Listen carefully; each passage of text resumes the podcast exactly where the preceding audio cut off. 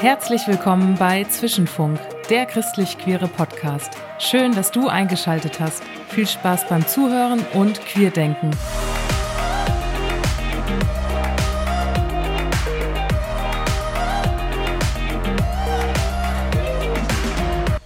Ja, hallo und herzlich willkommen zu einer neuen Folge von Zwischenfunk. Heute wieder aus der Pfalz in einer besonderen Zusammensetzung. Als Special Guest darf ich Michael Diener begrüßen. Hallo. Hallo, schön, dass ich dabei sein darf. Ja, und als Interviewpartner mit mir dabei ist der Tobi. Schon wieder, ja. Genau. Von daher sind wir eine sehr bunte Mischung. Und Ähm, du bist die Dagmar. Richtig, ich habe mich vergessen vorzustellen. Ich bin die Dagmar. Ähm, fast doppelt so alt wie du. Ähm, von daher, also nicht einfach vom Generationsalter ähm, finde ich das eine interessante Mischung. Michael als Theologe und wir als ZwischenräumlerInnen, ähm, jung und alt. Von daher ist es Beides, eben beides vorhanden, richtig, ja. genau eine interessante Gut, Mischung. dass ich jetzt mein Alter nicht sagen muss. ich rede direkt über mein Alter ja auch nicht. Wir haben ja nur die Verhältnisse Genau. geklärt. Es gibt alt und jung. genau. Und alles dazwischen. Michael, cool, dass du dir die Zeit genommen hast. Ja, Wirklich sehr gerne, verrückt, wirklich. Dass wir hier auch äh, bei dir eingeladen worden sind. Wir haben kurzerhand hier eure Jugendräume in ein Podcaststudio umgewandelt. Wie kommt's, dass wir auf die Idee kommen, dich einzuladen? Was hast du mit dem Thema Christ und Queer zu tun? Das ist natürlich jetzt eine große Frage, aber vielleicht der Kurzabriss. Warum bist du hier gelandet? Ja, weil ich glaube ich äh, eine spannende Geschichte zu diesem Thema habe. Gar keine so untypische, aber doch auch eine spannende. Ich bin ähm, hier in der Pfalz in der landeskirchlichen Gemeinschaft aufgewachsen, in der Kirche Pietismus. Und mein Glaube ist davon auch geprägt worden, ganz eindeutig. Und bis heute würde ich sagen, in vielen Punkten auch ähm, Gott sei Dank und gut geprägt worden. Also Ja. äh, das Kind mit dem Bade auszuschütten ist äh, nicht das, was mir so, wenn ich mal drüber reflektiert habe, wirklich liegt. Und im Zusammenhang mit dieser Prägung war für mich auch immer ganz klar, Homosexualität ist Sünde, ist etwas, was Gott nicht will, was unter dem Gericht Gottes steht. Und ähm, mit, dieser, mit dieser inneren Haltung, aber auch dieser theologischen Gewissheit habe ich mich sozusagen durch mein ganzes äh, äh, Studium auch durchgekämpft. Ähm, habe ja an ganz normalen Universitäten studiert, da gab es auch ganz andere Überzeugungen, aber da war ich mir schon recht sicher, wie ich das sehe. Ist das richtig? Mhm. So muss man das sehen. Aha.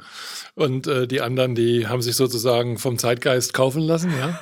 Mhm. Äh, und ähm, ja, als ich dann, äh, da bin ich auch ins Veramt gegangen und äh, ich habe schon durch das Studium auch gelernt, mit dieser Frage insgesamt offener umzugehen. Das muss ich schon auch sagen. Ich war nie so ein, so ein, so ein militanter Hardliner, ja, der also jetzt sich äh, wegwendet von Leuten, wenn sie äh, sagen, ich bin schwul oder ähm, ich habe äh, beim Thema Homosexualität eine andere Meinung. Das war ich schon lange nicht mehr. Da hat auch das Studium dazu beigetragen. Aber meine eigene innere Haltung, ähm, auch durchaus im Kontext meiner Landeskirche, war, nein, ich bin ich habe sogar manchmal gesagt, ich wollte, ich könnte etwas anderes vertreten, aber das Oh, sind wow, mir okay. einfach.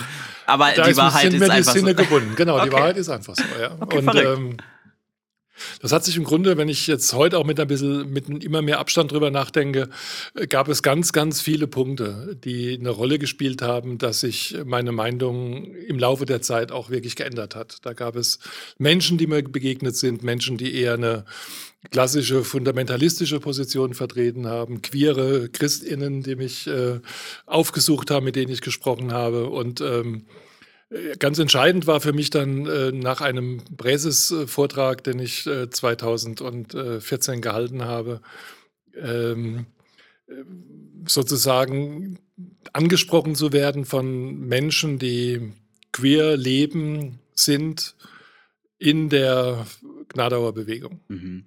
Stimmt, genau. Also das haben wir jetzt gar nicht dazu gesagt. Wer dich nicht kennt, du warst da mal Präses, du war hast mal ein paar Ämter ja. bekleidet, du warst So einmal ein wichtiges Gesicht in der Ja, evangelikal-pietistischen genau. Ja, Bewegungswelt. Wenn ihr das alles nicht wisst, lest das mal nach, googelt den Menschen mal. Es gibt da auch Bücher dazu. So Deine Geschichte aus. gibt's auch in Genau. lang und so, aber genau der Kurzabriss, so ist es passiert, dieser. Bericht, ja. Genau. Und ähm, dann habe ich einfach angefangen, mit Menschen zu reden. Ja. Und erstaunlicherweise Männer, Frauen, auch alle Generationen. Mhm. Äh, es war auch ähm, ein, ein Mann dabei, äh, über 70. Mhm. Äh, es waren junge Menschen. Und ich habe immer mehr in diesen Gesprächen gemerkt, dass das, was ich so als Antworten parat habe, äh, dass es nicht reicht. Es wird einfach auch dem Leben nicht gerecht. Es wird aber auch den Menschen nicht gerecht. Ja? Dem Leben klingt immer so allgemein. Eigentlich geht es ja immer um den konkreten Menschen. Also, da ist einfach Menschen vor dir sitzen.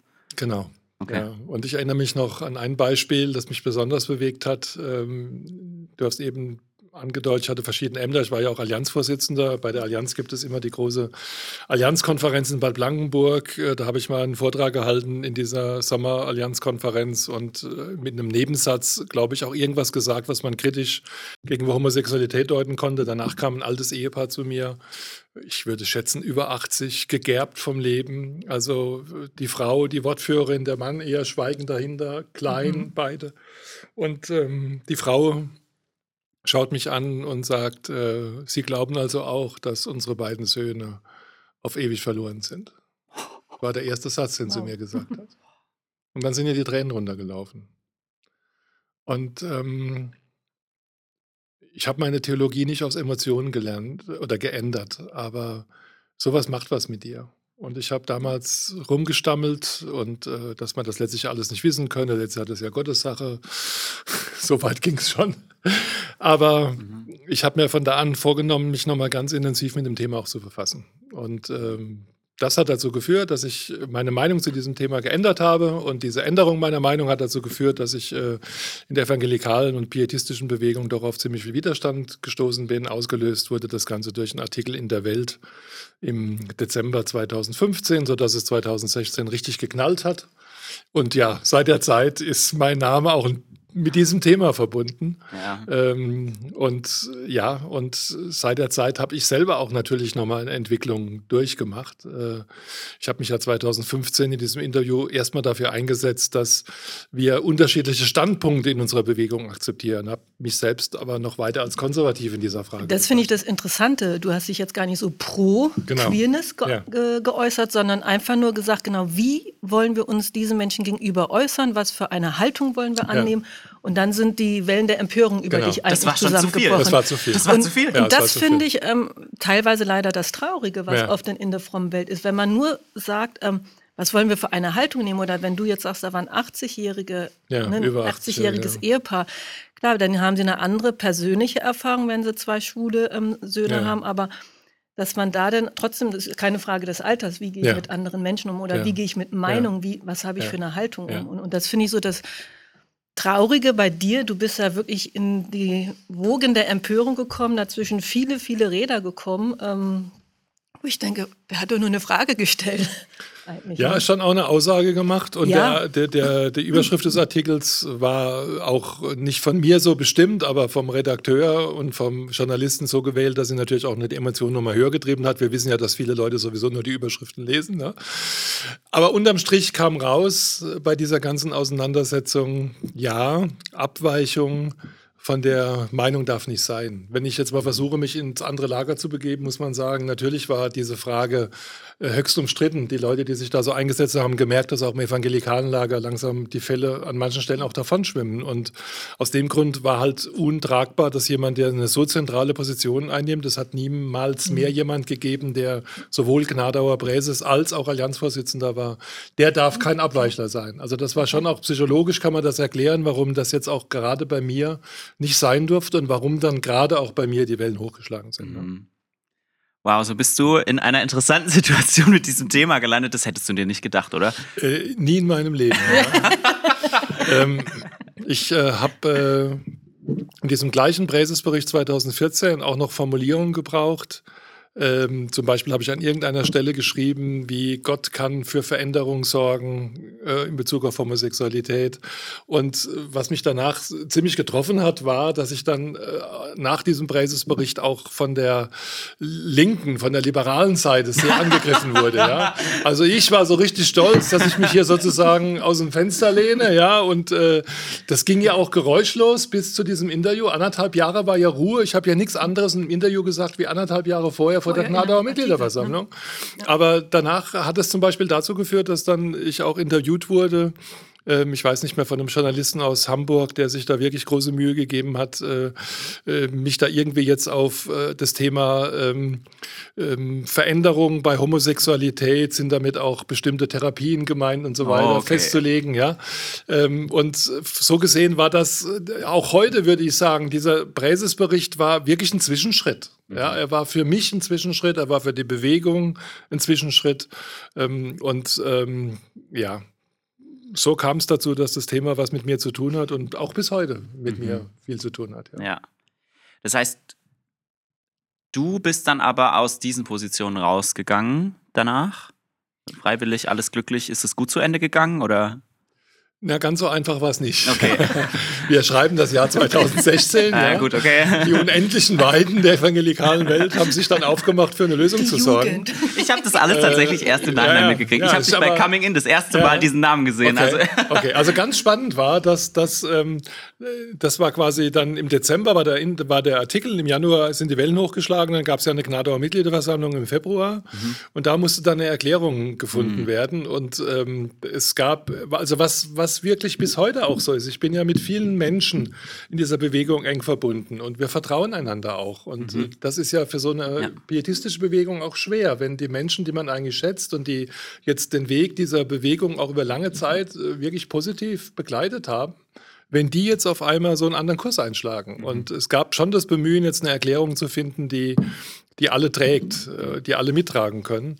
Und die Erklärung, die wir damals als äh, Gnadauer Mitgliederversammlung zum Thema Homosexualität formuliert haben, ist durch und durch konservativ, aber er beinhaltet einen Satz, der, auf den es mir ankam, dass ähm, wir aber auch äh, mittragen wollen, wenn Menschen dieser Frage zu abweichenden Meinungen kommen. Und äh, um diesen Satz äh, habe ich, äh, kann ich jetzt glaube ich nach vielen Jahren sagen, mit dem Einsatz meiner ganzen Person gekämpft, mit bis hin zur Frage, dass ich nicht weiter bleiben kann, wenn der Satz nicht da drin steht. Der wurde dann da reingeschrieben, äh, zum, zum erbitterten Zorn derer, die das gar nicht haben wollten, aber es gab eine Mehrheit dafür in der Mitgliederversammlung. Wow. Das war Anfang 2016. Das steht auch bis heute so da drin. Ist viel zu wenig, aber immerhin, das steht da drin. Es gab dann eine ähnlich lautende Erklärung in der Allianz, ein bisschen später, äh, die, die auch versucht hat, irgendwie so dann äh, die Brücken zu schlagen, sodass ich dabei auch nicht äh, mit meiner Position gänzlich untergehe. Aber es war klar, dass die Mehrheit in diesen Leitungsgremien anders denken. Und dann habe ich weitergemacht. Also ich habe weitergemacht 2016, 2017, 2018, 2019, 2020 und dann war Schluss. Okay. Also es war ein langer Weg. Es war ein Weg, äh, in dem auch mir immer wieder ganz skurrile Dinge passiert sind. Also, dass ich in manche Orte nicht mehr eingeladen wurde, dass in manchen Verbänden Gnadaus die Frage gestellt wurde, ob sie noch Mitglied in Gnadau sein können. Gnadau hat damals einen Mitgliedsverband verloren, die deswegen Mitglied ausgetreten sind. Ja, 90 Mitgliedsverbände haben das Werk und da gab es ja sagen, wir können nicht in einem, wir können nicht in einem Verband Mitglied sein, wo der Präses Michael Diener ist. Ja. wow. Ich habe auch sehr verletzende Dinge erlebt. Das ist ja ganz klar von der Post und von den Gerichtsdrohungen und all dem will ich gar nicht reden. Aber ich habe auch bei einem großen Jugendtreffen dann im Nachhinein erfahren, das haben die alles die Verantwortung trugen vor mir ferngehalten, weil sie das, weil sie Angst hatten, es verletzt mich zu sehr. Da sollte die Veranstaltung mit einem großen Posaunenchor stattfinden und der Posaunenchor hat sich geweigert zu spielen, wenn ich predige. Und äh, ich habe mich gewundert, dass die auf einmal eine Lobpreisband da vorne hatten mit drei, vier Leuten aus der eigenen Mache und habe erst danach erfahren, dass das eine kurzfristige Entscheidung war, weil der Posaunenchor gesagt hat, wenn der Diener hier predigt, dann spielen wir nicht. Und ja, das sieht man einfach, wie dieses Thema über alle Maßen dazu führt, dass Menschen aus dem Ruder laufen. Denn Ja. ich glaube, wenn man jemanden vernünftigerweise fragt, äh, ich habe ja nicht über das Thema Homosexualität da geredet, ich bin doch noch immer ich, bin doch immer noch ein Bruder, gehöre doch immer noch äh, zu Jesus Christus und ihr auch. Wir sind doch alle aufgefordert, den Weg in der Einheit zu gehen. Also warum geht das nicht? Ja. Du hast da nirgendwo eine Regenbogenflagge in das Logo gepackt Genau, oder sowas? ich Gar hätte- nichts. Also, Ich wäre ganz brav gewesen. das ist ja alles harmlos. Genau. Ja. Aber was ich damit sagen will, ist, ab 16 ist quasi der Weg schon zunehmend ein bisschen auseinandergegangen, weil ich gemerkt habe, ich stoße auf sehr viel Misstrauen. Das hat auch was mit mir gemacht, auch emotional, auch psychisch. Ich habe da bestimmt auch teilweise überreagiert, war in einer Verteidigungshaltung, wie das halt so ist. Und irgendwann, als dann die Frage aufkam, soll es noch mal eine dritte Wahlperiode geben? Ich war quasi auf sechs Jahre gewählt. Direkt nach der Wiederwahl war dann dieser Vorwurf, sodass ich dann quasi die zweiten sechs Jahre damit durchgelebt habe. Und vor dem dritten Mal habe ich gesagt, Leute, das hat so keinen Sinn. Das macht keinen Sinn für euch nicht und für mich auch nicht. Ja, Mhm. verstehe ich. Aber das ist ja das Interessante, dass du als Unterstützer von queeren Leuten, dass du da auch so viel Gegenwind zu spüren hast. Ne, ähm, wie geht es manchen Leuten, die sich in der Gemeinde outen wollen? Ähm, oder dass dann viele queere Leute in so evangelikalen Verbünden, so evangelikalen Gemeinden keine Kraft haben, sich zu outen, ist ja nachvollziehbar. Nur du, der du gesagt hast, man muss die Haltung überdenken oder ich denke mir, wir müssen ja. uns den Leuten gegenüber mehr öffnen, hast so viel Gegenwind erfahren ja. müssen. Und ähm, das von daher, wenn manche sagen, ähm, da sind ja gar keine Leute in unserer Gemeinde, keine queeren Menschen, kann man auch verstehen, warum die irgendwann nicht mehr in so diesen Gemeinden sind, genau, dass die so sich da zurückziehen. Ja, so ist ne? es ganz genau. Und mhm. deshalb äh, habe ich auch bei Coming In dann in Niederhöchstadt gesagt, deshalb ist es mir auch ein bisschen unangenehm, wenn man sozusagen zu lange über das redet, was ich da erlebt habe, denn das ist einfach äh, ein, ein ganz kleiner Teil von dem, was Menschen durchmachen, die selbst wirklich äh, als ja. queere Menschen von dieser Ablehnung, von diesem Urteil betroffen sind oder von denen, die sich noch nie getraut haben, sich zu outen, aber hören, wie über homosexuelle Menschen oder queere Menschen insgesamt gesprochen wird. Ja, das ja. ist doch einfach furchtbar. Und äh, ja, es ist wahr, dass sich viele brüsten, sie müssen sich mit dem Thema nicht auseinandersetzen, sie müssten keine Erklärung dazu abgeben, weil bei ihnen gibt es ja keine. Ja, ja die gibt es inzwischen auch nicht auch mehr, weil das hält keiner auf Dauer aus, dass er mit diesem genau. Widerstand und mit dieser Ablehnung, die so tief existenziell trifft, immer wieder lebt. Ja.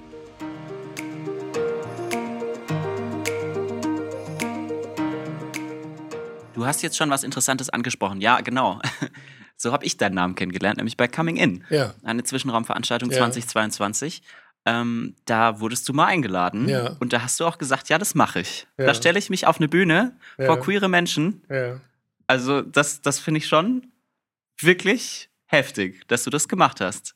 Wie, wie war da dein Gedankenprozess? Wie war da, also das ist ja, das ist eine Sache, die passiert nicht alle Tage in der christlichen Welt, dass jemand mit, der solche Ämter bekleidet hat wie du, sich da vorne hinstellt und sich dann auch noch entschuldigt. Ähm, also da sind sehr viele Tränen geflossen. Also diesen Vortrag hält, inhaltlich ja. diesen Vortrag, den fand ich auch sehr bewegend und sehr wohltuend. Das war schon alle Achtung. Ich hoffe, du hast da genug positive Rückmeldungen gekriegt von Zwischenraum, sonst äh, lese ja, ich gleich ich, noch ein paar Zitate vor. Nee, ich, muss, ich muss ehrlich sagen, eher zu viel. Also, weil ähm, mhm. Äh, ich habe das ja auch versucht in meinem Vortrag zu sagen, das, das ist für mich schon auch schambesetzt. Mhm. Also, ich, weil ich eben das Leid von ähm, queeren Menschen dann auch kennengelernt habe. Also nach 16 hat es ja nicht aufgehört, dass sich Menschen an mich gewandt haben, aber jetzt eher aus einer Vertrauenshaltung heraus. Mhm. Ich stand teilweise mit einer hohen zweistelligen Zahl von Menschen in der evangelikalen Bewegung in Kontakt die sozusagen es bis heute nicht geschafft haben, sich zu outen oder sich klar äh, zu äußern oder über die Menschen zu äußern, die sie lieben, aber die nicht mehr in dieser Gemeinschaft sind. Manchmal sind es Kinder gewesen, manchmal sind es aber auch die Eltern gewesen, ja. Mhm. Und, und, und wo ich dann einfach merke, oh, das ist, äh, da ist das wirkliche Leid und da ist so viel Unrecht geschehen und da habe ich auch einen Anteil dran. Ne? Und ich habe mich wirklich lang gefragt, soll ich da hingehen? Ich äh, bin ich das, also bin ich wirklich, bin ich das wert? Darf ich, darf ich nochmal, darf ich, darf ich meinen Mund öffnen vor Menschen, die so viel auch erlebt haben. Nun muss man aber sagen, zwischen 16 und 22 waren nochmal sechs Jahre. Und ja. da habe ich auch selbst nochmal einen ganz interessanten Weg auch der Klärung der inhaltlichen Position gefunden. Ähm, habe auch herausgefunden, wie ich sozusagen damit umgehen kann. So, da, so das 22 hat es gepasst. Ich glaube, mhm. früher hätte es nicht gepasst. Mhm. Und äh, die Wertschätzung, die Dankbarkeit, die ich da gehört habe, die war einfach umwerfend. Und äh, ja, ähm, da geht es mir so ein bisschen wie dem Saulus, mhm. der zum Paulus wurde, mhm. äh, der dann auch als allerspäteste Geburt sich da irgendwie mit hineinstellen darf. Das will ich schon so sagen, ohne jede, jeden Dünkel oder mhm. ohne jede Effekthascherei. So habe ich mich da gefühlt, äh, 22. Wow, stark für alle ZuhörerInnen, die diesen Vortrag nicht mitgekriegt haben, den gibt es auch online. Wenn ihr bei YouTube sucht nach Zwischenraum Coming In, Michael Diener, findet ihr diesen Vortrag äh, wirklich sehr bewegend. Sehr zu, bewe sehr zu empfehlen, genau, sehr also bewegend. Da kommt auch noch mal mehr von deinen inneren Prozessen. Genau. So. Das ist ja, ähm, genau. wirklich sehr ausführlich. Ja. ja, aber umso mehr du sagst, da ist jetzt so viel Feedback gekommen. Ähm, aber ich fand es auch, ich komme auch so aus der Gnadauer Gemeinschaftsbewegung ja. und ich fand es toll, denn zu hören oder zu wissen, jemand, der diese Ämter hatte und aus dieser Bewegung stammt, dass da auch eine Veränderung des ja. Sinnes stattgefunden ja. hat und einfach deine Worte, also mir haben die sehr gut getan. Von danke. daher ähm, Nimm das ruhig an. Das mache ich. Das Weil, tue ich wirklich. Nee, ja. Solche UnterstützerInnen sind ja wichtig für uns, dass da die eine oder andere Tür dann auch neu geöffnet ja. wird. Ne? Und, ja, Oder einfach, dass viele Leute sehen, na, vielleicht muss ich ja auch meine Meinung überdenken. Genau. Ne, das war mir ja. wichtig, dass das vielleicht auch sowas auslöst. Und ich würde auch sagen, insgesamt, natürlich ist die Bewegung jetzt nicht äh, zu einer queeren Bewegung geworden, aber es nee. hat sich ganz, ganz viel schon auch getan. Wir haben heute Menschen in Verantwortung äh, in, in, in, der Bewegung, die an dieser Stelle eine offene Position einnehmen. Äh, es ist immer noch schwierig, wenn sie das offen sagen. Ja, das wow, ist ja das Schwierige. Also ähm, äh, aber, aber immerhin ist es so, dass es an dieser Stelle äh, viel mehr Spielraum gibt, dass auch in vielen Gemeinden mit dem Thema und vor allem mit den Menschen inzwischen anders umgegangen wird. Ich finde es halt immer gut, wenn Gemeinden sich mit dem Thema befassen, bevor jemand selbst äh, in der Situation ist, weil dann ist es ja ad personam und das verletzt auf der einen Seite viel mehr und führt auch oftmals zu viel emotionaleren Reaktionen. Ne? Ja, habe ich auch schon mal so gehört, ja. ja. ganz schrecklich. Aber trotzdem, also ich habe das noch nie erlebt. Das ist vielleicht auch ein bisschen tragisch, ne? aber ich habe es noch nie erlebt, dass sich ein Theologe für irgendwie oder also Mensch, der in so einer Position ist, für irgendwas entschuldigt. Das kostet einfach viel Kraft. Und du beschreibst ja auch in dem Vortrag deinen Weg. Der, der Titel heißt ja auch, dass es um eine gewisse Art von Gebundenheit ging, ja, genau. wo du rausgekommen ja. bist. Was hat dir denn die Stärke gegeben, sowas zu machen? Das kriegen, ich glaube, es ist tatsächlich so, dass viele Menschen in solchen Ämtern das einfach nicht schaffen. Selbst wenn sie innerlich spüren, da stimmt was nicht. Das, was ich hier vertrete, das ist nicht, was Gott für diese Menschen hat. Aber was hat dir denn die Kraft gegeben? Oder wie, wie war das? Wie, wie hast du das hingekriegt? Oder wie hat Gott das in dir hingekriegt? Genau, die letzte Formulierung gefällt mir gut, weil ich schon glaube, dass das Ganze irgendwo auch äh, was Geführtes war. Also Jetzt werden alle, die diesen Wechsel bei mir sehr kritisch sehen, sagen, ja, von wegen. Ne? Also wer dich, da, ne? wer dich da geführt hat. Ja.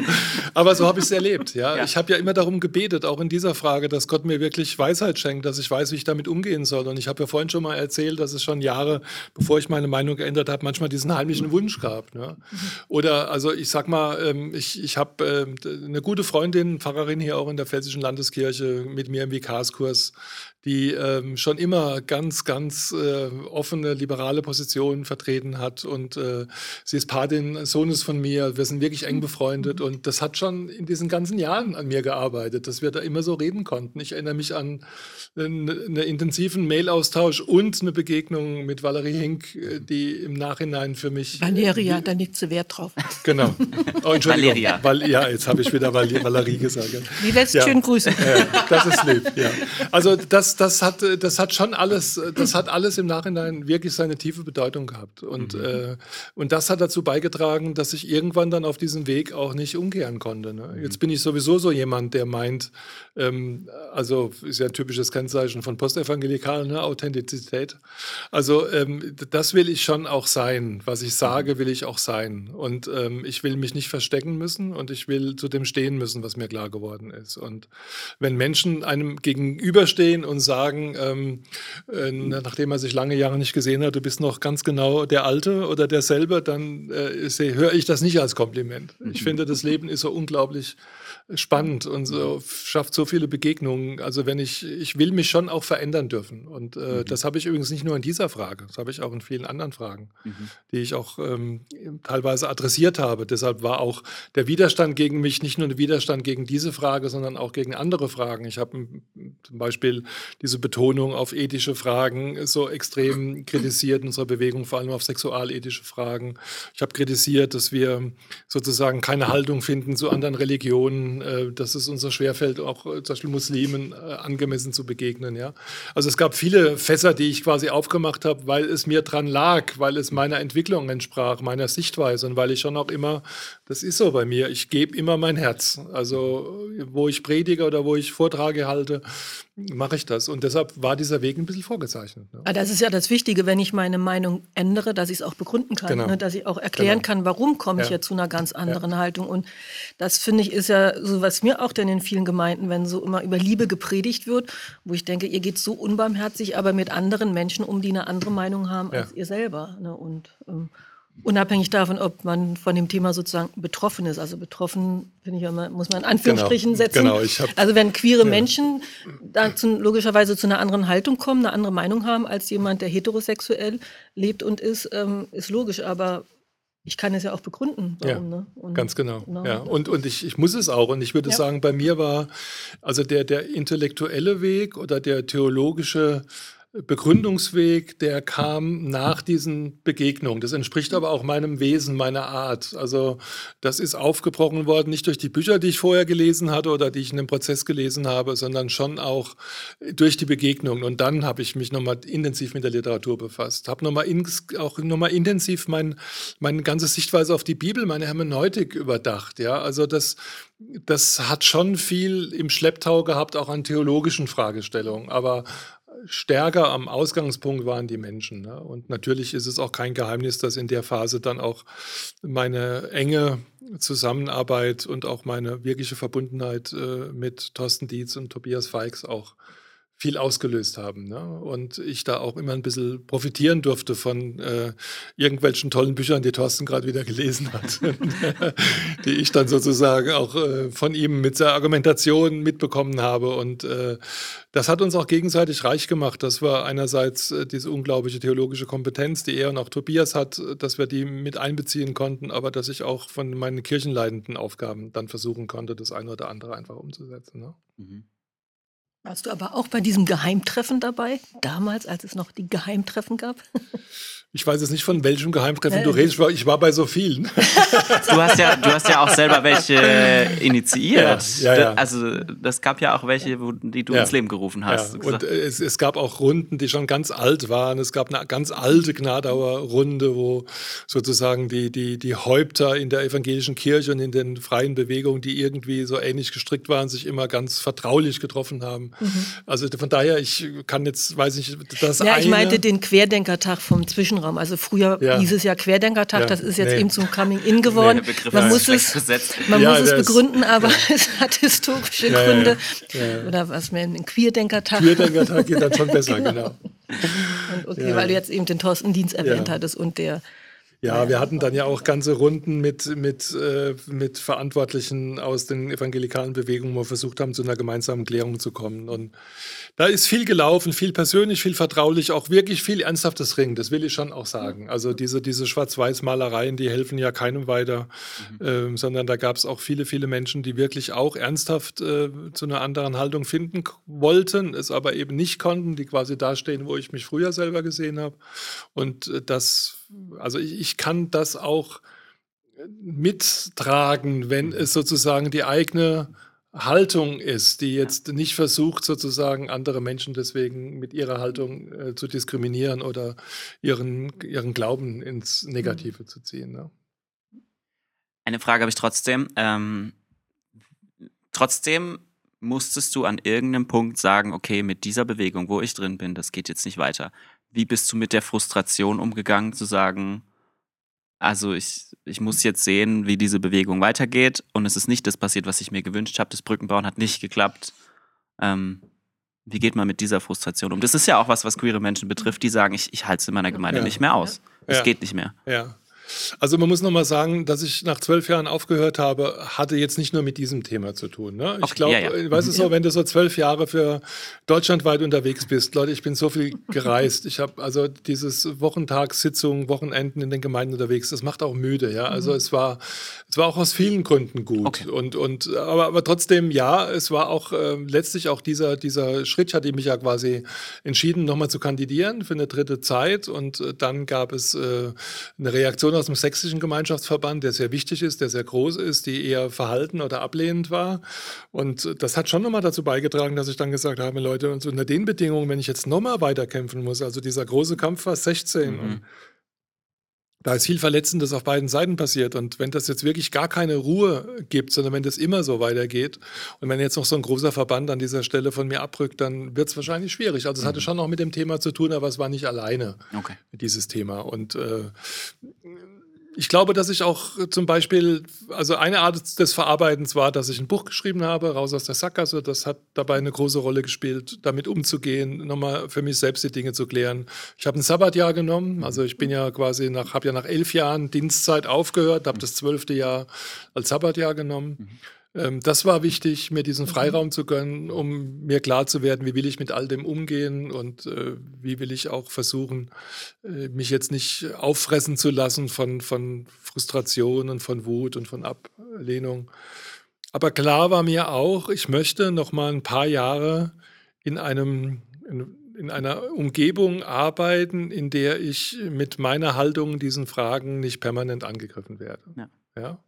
Ähm, ich habe bis heute, ich glaube, ich kann das sagen, ich habe bis heute, ich verneine nicht, dass ich eine Verantwortung ähm, eine personale Verantwortung, keine Ämterverantwortung mehr, eine personale Verantwortung auch für die pietistischen evangelikale Welt habe. Das hat was mit meinen Wurzeln zu tun, mit meiner Geschichte, ähm, mit dem Guten, was ich in dieser Bewegung auch gelernt habe. Das heißt, ich bin immer wieder ansprechbar, wenn Menschen meinen Rat suchen oder wenn Leute auf mich zukommen. Ich versuche nicht mehr die, diese klassischen Treffen zu besuchen. Jetzt war ja wieder oder ist gerade Allianz Gebetswoche, mhm. während wir uns hier treffen.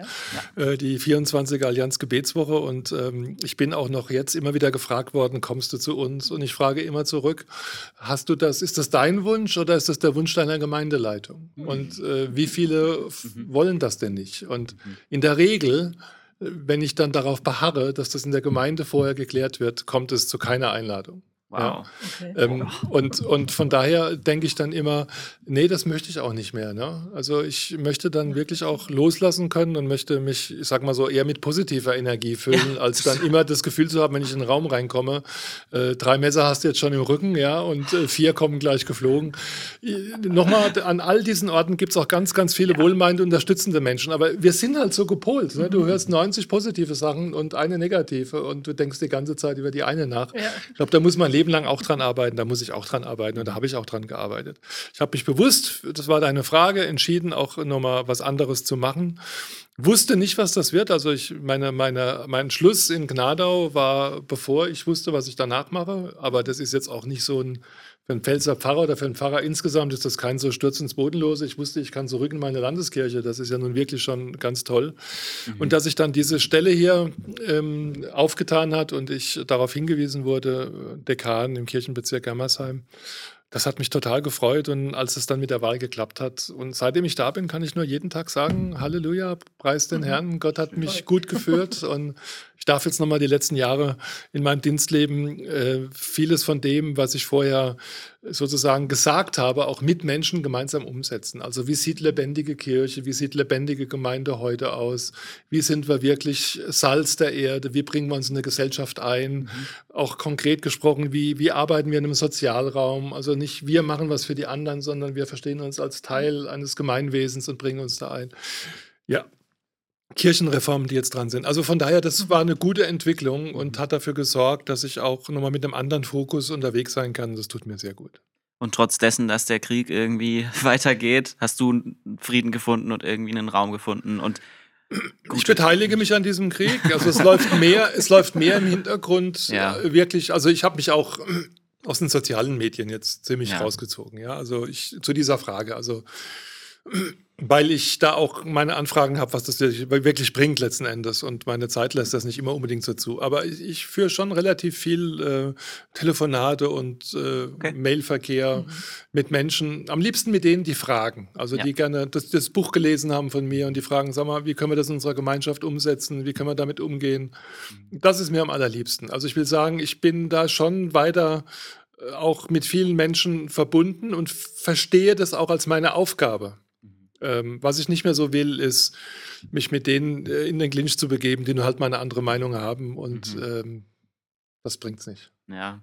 Das raubt Kraft und wenn man weiß, ähm, man wird nicht auf eine gleichen Ebene diskutieren können, sondern der andere will einen nur fertig machen oder was weiß ich da. Ja, es gibt auch da Menschen, die das gar nicht wollen. Die wollen schon auf einer Sachebene diskutieren, aber dann merkt man eben irgendwann sehr schnell auch, es hört eben doch auf. Ja, also ja. Es, äh, es, es, es, es, ist ganz erstaunlich, dass diese, die Fragen um Sexualität, die uns so tief in unserer Persönlichkeit verankert sind und die als zweiten Stichpunkt so extrem kulturell verankert sind, was das mit Menschen auslöst. Mhm. Ja, also kleine, kleiner Ausflug. Wir ich bin ja bin auch Mitglied im Rat der EKD. Wir sind jetzt in der Vorbereitung einer Ratsreise nach Äthiopien und Kenia, die wir ab 2. Mhm. Februar mit einer kleinen Ratsdelegation machen. Ich darf da mit dabei sein. Und natürlich spielt das auch eine Rolle, dass wir uns mit äh, der Thematik äh, queere Menschen in diesen Ländern befassen. Und da sieht es ja ganz schlimm aus, ja. Und äh, dann wird man schon nochmal sensibel dafür und, und fragt sich nochmal, ähm, welche Bedeutung haben kulturelle Kontexte, ja. ja? Und äh,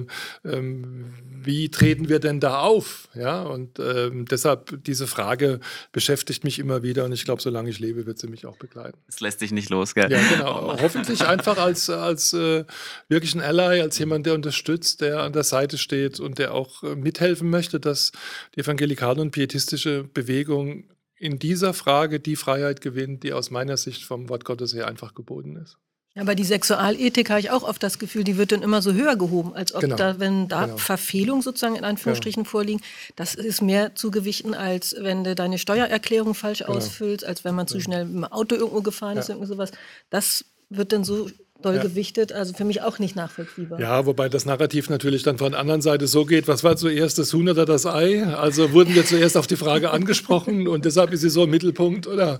Ähm, und ich kann es auch nicht beantworten. Ich habe auch oft Situationen, wo ich sagen muss, jawohl, die Frage wurde jetzt von außen an eine Gemeinde herangetragen. Ne? Da macht eine Gemeinde eigentlich eine gute Arbeit und äh, die Frage wird von außen gestellt und auf einmal dreht sich alles nur noch um dieses mhm. Thema. Es gibt ein Beispiel auch hier mit einer konservativen Gemeinde in Landau und der Pfalz, die erlebt Gemeinde, die eigentlich da schon eine relativ gute Arbeit Arbeit als ja. Gemeindearbeit macht, aber der Oberbürgermeister, der neu gewählt ist, hat es irgendwann entdeckt. Und dann tut es mir schon auch leid, dass auf einmal diese ganze Gemeinde in diesem Gesichtspunkt gesehen darauf wird. Darauf fokussiert ja. denn, ne? genau. auf die Haltung ja. darauf. Ja. Beiden Seiten, ja. Ja, genau. Na, wobei ich das, was in dem Vortrag gesagt wurde, wirklich auch ablehne und falsch finde, ist gar kein Thema. Aber auf einmal überdeckt das alles. Ja? Und das löst dann so viel an Emotionen aus, dass du es kaum noch einfangen kannst von beiden Seiten. Ne?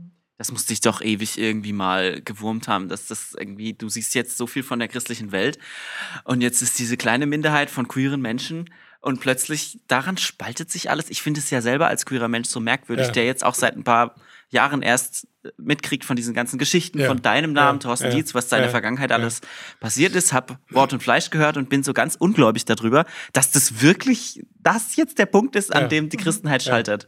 Also ich, das, hast und, du da jemals Erklärungsversuche, irgendwas gelesen, Sozialwissenschaft, irgendwas? Naja, ich, ich glaube ja schon, dass, also wir haben ja vorhin zwei Beispiele versucht zu sagen. Einmal ist Sexualität halt sehr, sehr tief in unserer menschlichen Persönlichkeit verankert, das ist so. Und wenn sich das mit einer kulturellen Prägung verbindet, und die ist eben immer noch sehr stark, dann gewinnt das eine unheimliche Kraft. Ich glaube nicht, dass das als Erklärung ausreicht, aber ja. ich glaube, es geht in diese Richtung. Ne? Also hier, ich manchmal glaube ich, hier spielt sich etwas ab. Äh, das, das ist, ist, ist ähm, nicht einfach, dass es nicht nur rational ist, wissen wir ja eh. Aber ja. manchmal bin ich mal sogar gar nicht sicher, ob das Rationale so wichtig ist, wie es dann in der argumentativen Ebene immer dargestellt wird. Ne? Mhm. Total. Und, und persönlich glaube ich auch übrigens, dass, ähm, dass sozusagen wir den Blick in dieser Frage von unseren Konflikten in Deutschland nochmal viel mehr weiten müssen auf die weltweite Sicht und mhm uns wirklich einsetzen müssen äh, für, für queere Menschen, die in anderen Ländern mit der Todesstrafe konfrontiert sind, äh, die schlimmste Haftstrafen erleiden, äh, wo Familien auseinandergerissen werden. Ich glaube, da ist auch noch eine wirklich große Aufgabe, die ähm, mich manchmal auch sehr erschüttert zurücklässt, weil ich denke, stell dir das jetzt mal vor. Ja, was machen, was machen Menschen, die einfach schwul, die lesbisch sind, äh, die transsexuell sind oder äh, was auch immer, was machen die in so einem Land? Ja, wie, wie kommst du damit klar? Und äh, ja.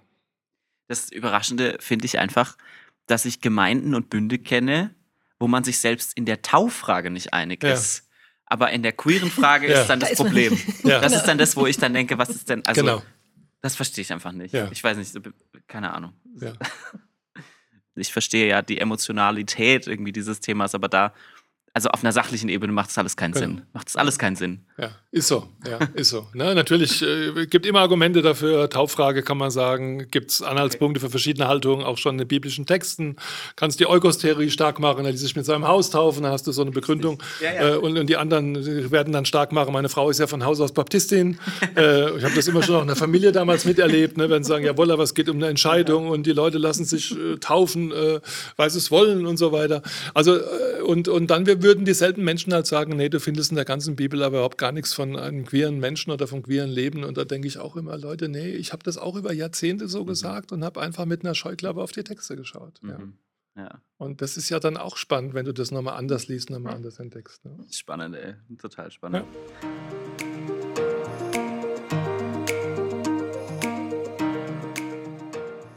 Du hast vorhin schon ein ganz schlimmes Wort gesagt, und zwar postevangelikal. Denn das? Gibt es das überhaupt? Der Thorsten Dietz, der hat, ich hab, wir waren ja auch mal bei dem und haben einen Podcast gemacht, und der hat uns vorher auch gefragt, sag mal, würdet ihr euch denn so als postevangelikal bezeichnen? Also würdet ihr das denn machen? Ist das ein Begriff, den ihr benutzt? Dann habe ich zurückgefragt, was verwendest du? Dann hat er gesagt, na, evangelisch. Ja, ja. Was hast du denn mit dem Begriff zu tun? Weil der hat ja auch vielleicht was mit deinem Buch zu tun und Ja, also vor allem, es gab ja eine Folge von Das Wort und das Fleisch. Ähm, ähm, Mit deinem Mit meinem Gesicht. Bild vorne drauf. Ja. Und zwar die Folge über Postevangelikalismus. Richtig. Ähm, äh, wobei ich, also äh, ich, ich fremdle insofern schon damit, dass ich mich ja selbst nie als evangelikal bezeichnet habe. Also Mhm. es ist ja, äh, es war für mich ja ein echt schwieriger Sprung, als ich Allianzvorsitzender wurde. Du kannst ja nicht Vorsitzender der Deutschen Evangelischen Allianz sein und sagen, du bist nicht evangelikal. Ne? Äh, und der Vortrag, mit dem ich damals äh, durch die Lande gereist bin, hatte dann den bezeichnenden Titel so evangelisch wie möglich, so evangelikal wie nötig. Ja?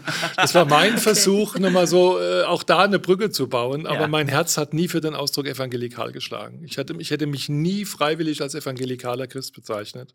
Ich habe mich, wenn schon, dann gerne als Pietist bezeichnet. Ja? Und habe auch gar nicht verstanden, warum die Leute das alles immer so negativ sehen. Und äh, weil ich den Pietismus äh, sowohl jetzt äh, in, der, in der historischen Sicht als auch äh, in meiner eigenen Erfahrung hier in der Pfalz eher positiv erlebt habe. Ne? Das spielt auch eine Rolle. Ich habe hier in der Pfalz nicht diesen äh, beinharten Kulturkampf von Liberalen gegen Konservativen oder von Pietisten gegen den Rest der Welt erlebt, sondern hier gab es schon immer, da wo ich aufgewachsen bin, ein großes Miteinander zwischen Kirche und Gemeinschaft. Und das hat mich auch geprägt. Ich bin da auch ein bisschen wie aus allen Wolken gefallen, als ich dann wirklich in die Tiefen äh, des Verständnisses der Gnadauer Bewegung eingestiegen bin, an wie vielen Orten da auch echt wirklich Grabenkämpfe schon seit Generationen geführt wurden. Das hatte ich nie. Ich bin da auch ein bisschen anders reingewachsen. Ja? Und deshalb, wie gesagt, der, das Wort evangelikal hat mich nie besonders äh, angemacht und deshalb macht mich auch postevangelikal nicht besonders an. Ja? Aber was damit natürlich gesagt werden soll, ist Menschen, die, die sozusagen an ganz entscheidenden Punkten der Lehrbildung dessen, was man als Lehre der evangelikalen Bewegung eben bezeichnet, heute eine andere Haltung einnehmen und die oft auch aus diesem Grund äh, die Bewegung verlassen. Ne? Wobei ich es wichtig finde, wenn man postevangelikal zu sagt, gesagt, nicht zu sagen, ist dasselbe wie ex-evangelikal. Ne? Also ich würde bei Postevangelikalismus immer geltend machen, es gibt schon auch Positionen, die man weiter vertritt. Ne? Ja.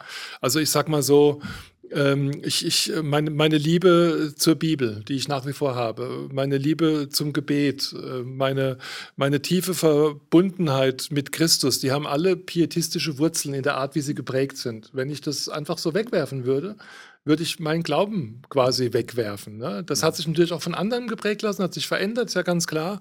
Aber ich will die pietistische Dimension darin niemals verleugnen und bis, bin bis heute deshalb auch dankbar äh, für meine Erziehung, für vieles, was ich da erlebt habe. Bin aber auch dankbar dafür, dass es sich geweitet und verändert hat. Beide Sätze muss ich immer sagen. Ja. Und deshalb Stark. bin ich zwar auf diesem Bild da drauf über Postevangelikalismus, aber persönlich würde ich sagen, das trifft mich nicht, ne? sondern ich bin ein evangelischer Christ, da bin ich wie Thorsten Dietz. Äh, ich habe eine pietistische Prägung, ähm, aber vor allen Dingen ähm, bin ich jemanden, der äh, verstanden hat, dass ähm, das Wort Gottes aus Liebe Gottes zu den Menschen in die von Gott geschaffene Zeit ergeht und deshalb immer ergeht mit kultureller Bindung und dass es ganz wichtig ist, den Menschen plus anzuschauen. Also wer bin ich an sich und was ist noch alles dazugekommen und wer hätte ich sein können, wenn ich in einem ganz anderen kulturellen Kontext aufgewachsen wäre. Das können wir uns ja alles gar nicht vorstellen. Wenn man das mal erkannt hat, dann hat man mit all den Labels sowieso Probleme. Ne? Mhm. Dann merkt man, hey,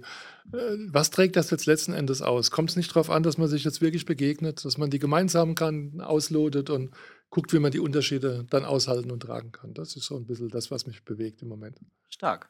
Sehr cool. Ja. Und dafür wirbst du auch in deinem Buch. Dafür werbe ich, ja. ja An der Stelle auch Buchempfehlung. Ich sag's nochmal dazu, raus aus der Sackgasse. Ich habe es in der Bahn auf dem Weg hierher noch weitergelesen. Ich bin nicht ganz fertig geworden, aber stark. Ja, ja, ist jetzt ja auch schon ein paar Jahre her und äh, trotzdem, es war für mich ein wichtiger Punkt, den ich noch setzen musste. Und äh, was mich freut, ist, dass ich bis heute den Eindruck habe, es hat auch die richtigen Adressatenkreise erreicht, weil ich genau von den Menschen, die mit der Frage kämpfen, die aus der pietistischen und evangelikalen Bewegung kommen, da auch, auch viel Rückfragen erhalte und äh, Anfragen, wie ich das jetzt meine, wie das zu verstehen ist. Und das ist gut so. Mhm. Ja.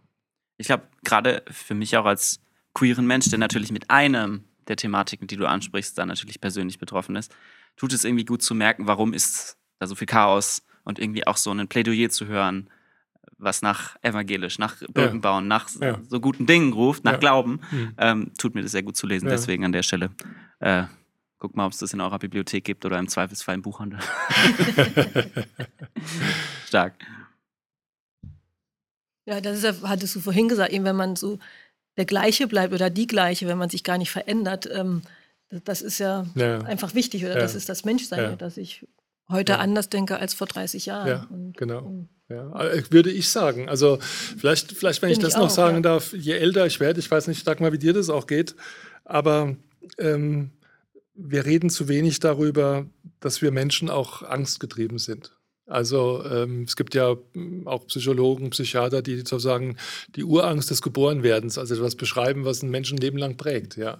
Ich glaube, dass ganz vieles ähm, was in der Wahrnehmung anderer Positionen ähm, uns antreibt, letzten Endes Angst ist. Also vor dem, was ich nicht kenne. Es ist mhm. mir nicht nur fremd, es, es, beunruhigt mich auch, weil es anders ist. Also ich erlebe das auch ganz stark, wenn ich mich mit der Thematik ähm, der Geflüchteten auseinandersetze und äh, den Reaktionen darauf. Ähm, und deshalb finde ich das so phänomenal stark, dass es in der Bibel so viele Aufforderungen gibt, fürchte dich nicht. Mhm. Ja? Also mhm. ähm, das ist ja kein Zufall, dass das immer und immer wieder gesagt wird, Gott ist kein Gott der Angst, ja. Wo Gott mhm. ist, weicht die Angst und da öffnet sich die Bereitschaft, das Neue und das, das, das Unbekannte kennenzulernen. Und äh, ich glaube, wir reden zu wenig darüber, was auch Angst mit Menschen macht und wie oft Angst dahinter steht, wenn Menschen sehr ablehnend sind und emotional ablehnend sind, ja.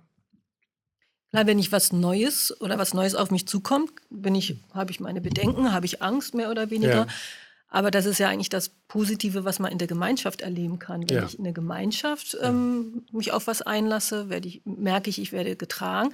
Nur das wird dann ja queeren Menschen oft nicht möglich gemacht, wenn sie aus der Gemeinde ausgeschlossen genau, werden. Ne? Ganz genau. Ja das, das, ist mit das Tragische, mhm. dass wir bei diesen Ausschlussgeschichten dann auch völlig übersehen, wie tief ja eine gemeindliche Verbundenheit auch eine soziale Gebundenheit ist. Also genau. wirklich in einem Kontext hineingestellt zu sein. Das ist ja auch gerade in der Gemeinschaftsbewegung nochmal das besondere Merkmal. Gemeinschaften sind ja in vielen Orten vorhanden, manchmal sehr klein. Manchmal prägen zwei, drei, vier Familien eine Gemeinschaft ja. über Generationen. Ja. Die wechseln sich quasi ab, wer jeweils die Gemeindeleitung hat und so. Und wenn dann einer aus diesen Familien auf einmal sagt, ich bin aber schwul oder ich bin lesbisch und das, das ist fast nicht vorstellbar. Also mhm. deshalb, die Leute, die haben fast gar keine Chance, als wegzugehen, weil es ist nicht auszuhalten. Und dann müssen die Eltern erklären, warum die Kinder nicht mehr da sind und warum die auf einmal in Köln leben oder in Berlin oder so. Ja. Mhm. Und ich finde, da verbinden sich so tiefe Tragiken damit, über die wir noch nie geredet haben. Und ich äh, habe ja auch so ein ganz, ich bin ja so ein ganz naiver Mensch auch, kann ich sein. Und ich bin mir ganz sicher, wenn wir mal vor Jesus stehen und äh, dann wird das eine Rolle spielen, ja. Dann wird, wird es wie ein Film ablaufen, diese unglaublichen Verletzungen, die Menschen erlitten haben, einfach weil sie nicht sein konnten, wer sie waren. Ja. Und ähm, deshalb ist es mir so wichtig, dass wir zu Lebzeiten versuchen, so viel wie möglich daran zu bewirken, dass Menschen eben so sein können, wie sie sind. Ja. Ohne Angst. Ohne Angst. Mhm. Ohne Angst. Stark. Vielleicht noch eine offene Frage. Ähm, ich erlebe schon in meinem Umfeld, nicht nur in meiner Gemeinde, auch darüber hinaus, gibt es viele Menschen, die in manchen moralethischen Fragen eben umdenken und die dann auch in ihren Gemeinden sich nicht mehr wohlfühlen. wenn man das will, kann man das postevangelikal nennen. Wie wäre denn deine vorsichtige Prognose, wie das weitergeht? Weil es gibt ja schon auch Leute, also gerade die queere Frage, ich meine, da gibt es viele Leute, die da arbeiten, die Bünde voranzubringen ja. und sowas. Ja. Was wäre deine vorsichtige ja. Prognose? Es scheint ja irgendwie schon ein stabiler Zustand zu sein, dass Gemeinden so eine Haltung haben von wegen, ja, du darfst ja schon hier sein, aber mitarbeiten geht nicht. Ähm, was ist deine vorsichtige Prognose, wie das sich entwickelt? Also ich sehe natürlich schon im Laufe der Jahre und der Jahrzehnte eine sehr, sehr langsame, aber doch auch eine Weiterentwicklung und eine Öffnung. Das mhm. sehe ich schon. Ähm, wenn ich mir anschaue, wie viele Multiplikatoren im Grunde offene Positionen vertreten, wer das auch mal irgendwo sagt, das äh, ist sozusagen auch jetzt mal von Gnadau weg, auch in den Freikirchen bis zu den FEGs, äh, da zunehmend Leute gibt, die sich einsetzen für eine Haltung. Das kann man ja alles nicht, nicht einfach wegwischen. Das ist so. Ähm, mhm. Ich glaube ja. nicht, dass die schon alle mehrheitsfähig sind, aber ich habe natürlich schon die Hoffnung, dass wir, ähm, dass all die evangelikalen Gruppierungen und Kirchen an der Stelle zunehmend offene Positionen einnehmen. Ja? Also zumindest mal Positionen, wo sie unterschiedliche Überzeugungen dieser Frage zulassen und das miteinander tragen.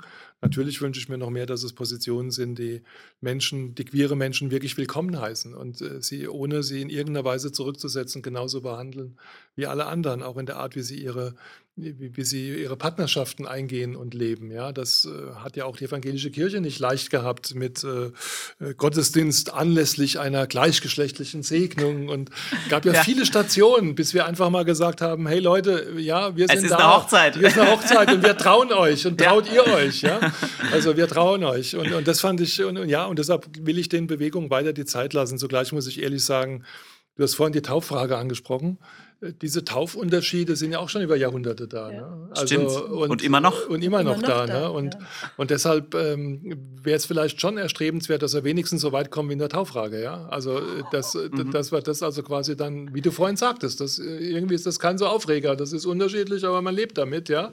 Aber in der Allianz mit unterschiedlichen Tauverständnissen zusammen äh, kann, kann viel Gemeinde, wenn wenigstens wir es so weit kämen. Also, du mhm. merkst, ich will gerne sehr optimistisch sein, aber was ich erlebe, lässt mich auch ein bisschen äh, zurück, äh, zurückschrecken und fragen, ja, vielleicht müssen wir da auch damit äh, rechnen, dass es ähm, eine ne Frage bleibt, die noch über viele, viele Jahre auch äh, irgendwie ein, ein, ein, Aufreger ist und auch etwas, woran Beziehungen zerbrechen, wo Zusammenarbeiten zerbrechen, aber was für mich das Schlimme ist, wo eben Menschen, haben jetzt oft genug drüber geredet, wirklich auch tief verletzt werden. Mhm. Und das ist das Schlimme ja. dabei. Wir brauchen Langarten, das ist halt ja, wichtig. Ne? Genau. Dass ich auch kleine Schritte oder manchmal werden es dann größere Schritte. Ja dass sich genau. Veränderungen, genau. dass Veränderungen möglich sind. Ja, und ich finde, queere Menschen müssen sich, müssen sich wirklich, also müssen klingt falsch, also ich, ich würde mir so wünschen, dass queere Menschen Orte finden, wo sie wirklich angenommen sind. Also das nehme ich so mit aus meiner Zeit in der evangelikalen Welt. Ich glaube, das muss niemand aushalten. Ich weiß, dass das manchmal nicht anders geht und dass man es aushalten muss, weil es sonst im Familienkontext oder in der Art, wo ich lebe und arbeite, kaum anders vorstellbar ist.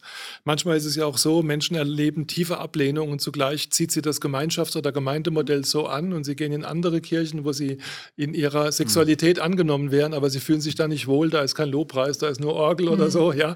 Also, mhm. ja. Äh, und dann bleiben sie an einem Ort, der sie eigentlich verletzt, ja, und, und äh, weil sie Gemeinschaft brauchen als Christenmenschen. Und das finde ich ja auch nochmal pervers, ne? dass dann sozusagen die immer eins übergezogen bekommst und doch gehst du da wieder hin, weil da sonst auch was ganz Entscheidendes fehlt. Und ich wünsche mir einfach, dass wir Orte schaffen, wo Menschen so sein können. Und jede evangelikale ähm, Gemeinde, die sich öffnet, finde ich toll. Oder wenn jetzt postevangelikale Gemeindemodelle entstehen, also wo Menschen sozusagen ähm, von vornherein eine Gemeinde gründen und sagen, wir wollen offene Positionen vertreten, aber wir wollen auch das Gute aus der evangelikalen Welt mitnehmen. Wir wollen also, ob das Kleingruppenarbeit ist, ob das ein klares Christusbekenntnis ist, ob das auch eine offene Haltung zu einer guten Form von Mission ist und so. Das wollen wir alles leben.